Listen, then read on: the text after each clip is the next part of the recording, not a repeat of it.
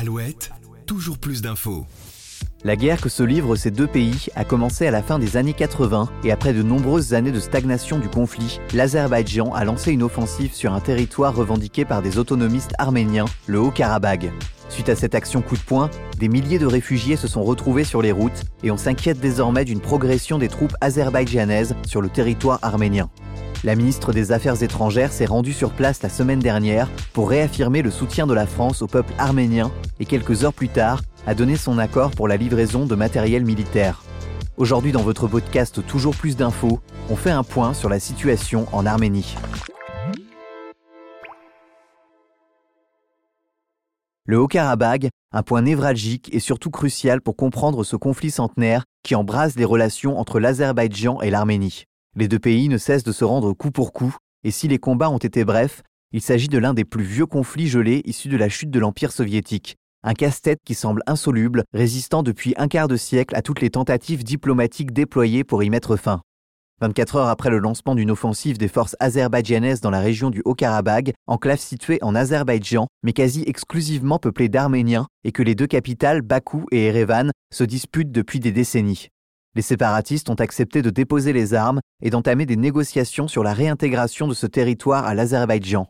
Un tournant historique qui scelle la victoire de Bakou pour le contrôle de cette petite région du sud du Caucase. L'opération militaire du mardi 19 septembre dernier Bakou prétend l'avoir lancé après la mort de quatre policiers et deux civils azerbaïdjanais tués par des mines. Les combats auxquels ont donné lieu ces représailles ont fait au moins 200 morts et 400 blessés côté arménien, selon les séparatistes, et seulement deux victimes côté azerbaïdjanais. En effet, la tension montait depuis l'hiver, lorsque les autorités azerbaïdjanaises ont fermé le corridor de Lachin, seul lien terrestre entre l'Arménie et le Haut-Karabagh. Mais les braises se sont une nouvelle fois enflammées, comme souvent depuis des décennies. Le conflit, bien qu'officiellement gelé, n'a jamais cessé d'embraser la région. Ce petit morceau de territoire disputé a fait l'objet de deux guerres en 35 ans. La première, de 1988 à 1994, s'est soldée par la victoire de l'Arménie. La deuxième, qui a duré 44 jours en 2020, a inversé le rapport de force avec la victoire écrasante de l'Azerbaïdjan, qui a bénéficié du soutien décisif de son allié turc. Après plus de 30 ans de conflit, l'Azerbaïdjan, par cette attaque éclair, a fait plier par la force les autorités autoproclamées du Haut-Karabagh. Ce mercredi 20 septembre, un accord de cessez-le-feu a été signé sous les yeux de la Russie, mettant fin à l'offensive à grande échelle lancée la veille par les forces de Bakou. Dans les faits, selon ce document, les responsables séparatistes s'engagent à déposer les armes et entamer des négociations sur la réintégration de ce territoire à l'Azerbaïdjan. Un tournant historique donc, qui marque la victoire de Bakou pour le contrôle de cette petite région montagneuse du Caucase.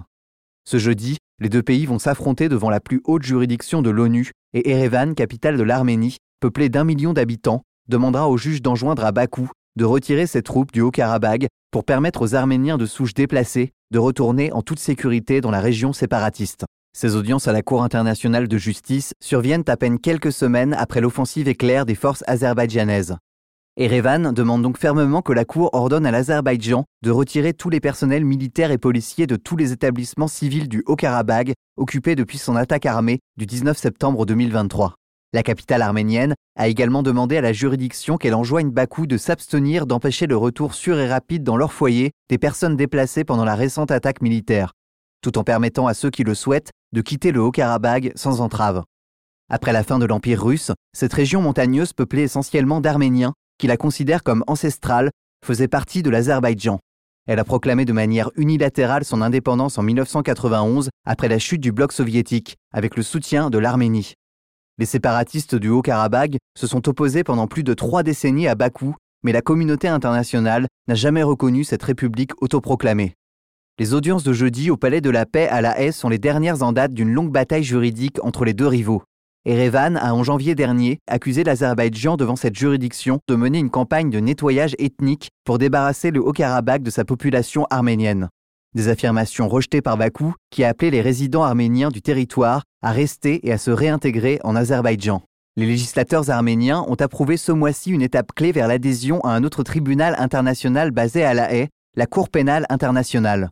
Cette demande a eu le don d'énerver au plus haut point l'allié traditionnel de l'Arménie, la Russie. Car plus tôt, la Cour pénale internationale avait émis un mandat d'arrêt contre le président russe Vladimir Poutine suite à des allégations d'enlèvement d'enfants ukrainiens lors de l'invasion de l'Ukraine. En février 2023, la CPI avait ordonné à l'Azerbaïdjan d'assurer la libre circulation sur le corridor de Lachin, cet axe routier vital pour l'approvisionnement de la population du Haut-Karabagh. La juridiction jugera des différends entre les États et si ces décisions sont sans appel, elle n'a malheureusement aucun moyen de les faire s'appliquer.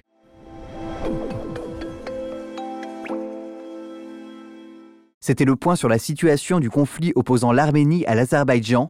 Je vous retrouve demain pour un nouvel épisode de Toujours plus d'infos. À très vite. Toujours plus d'infos, le podcast de la rédaction d'Alouette qui va plus loin.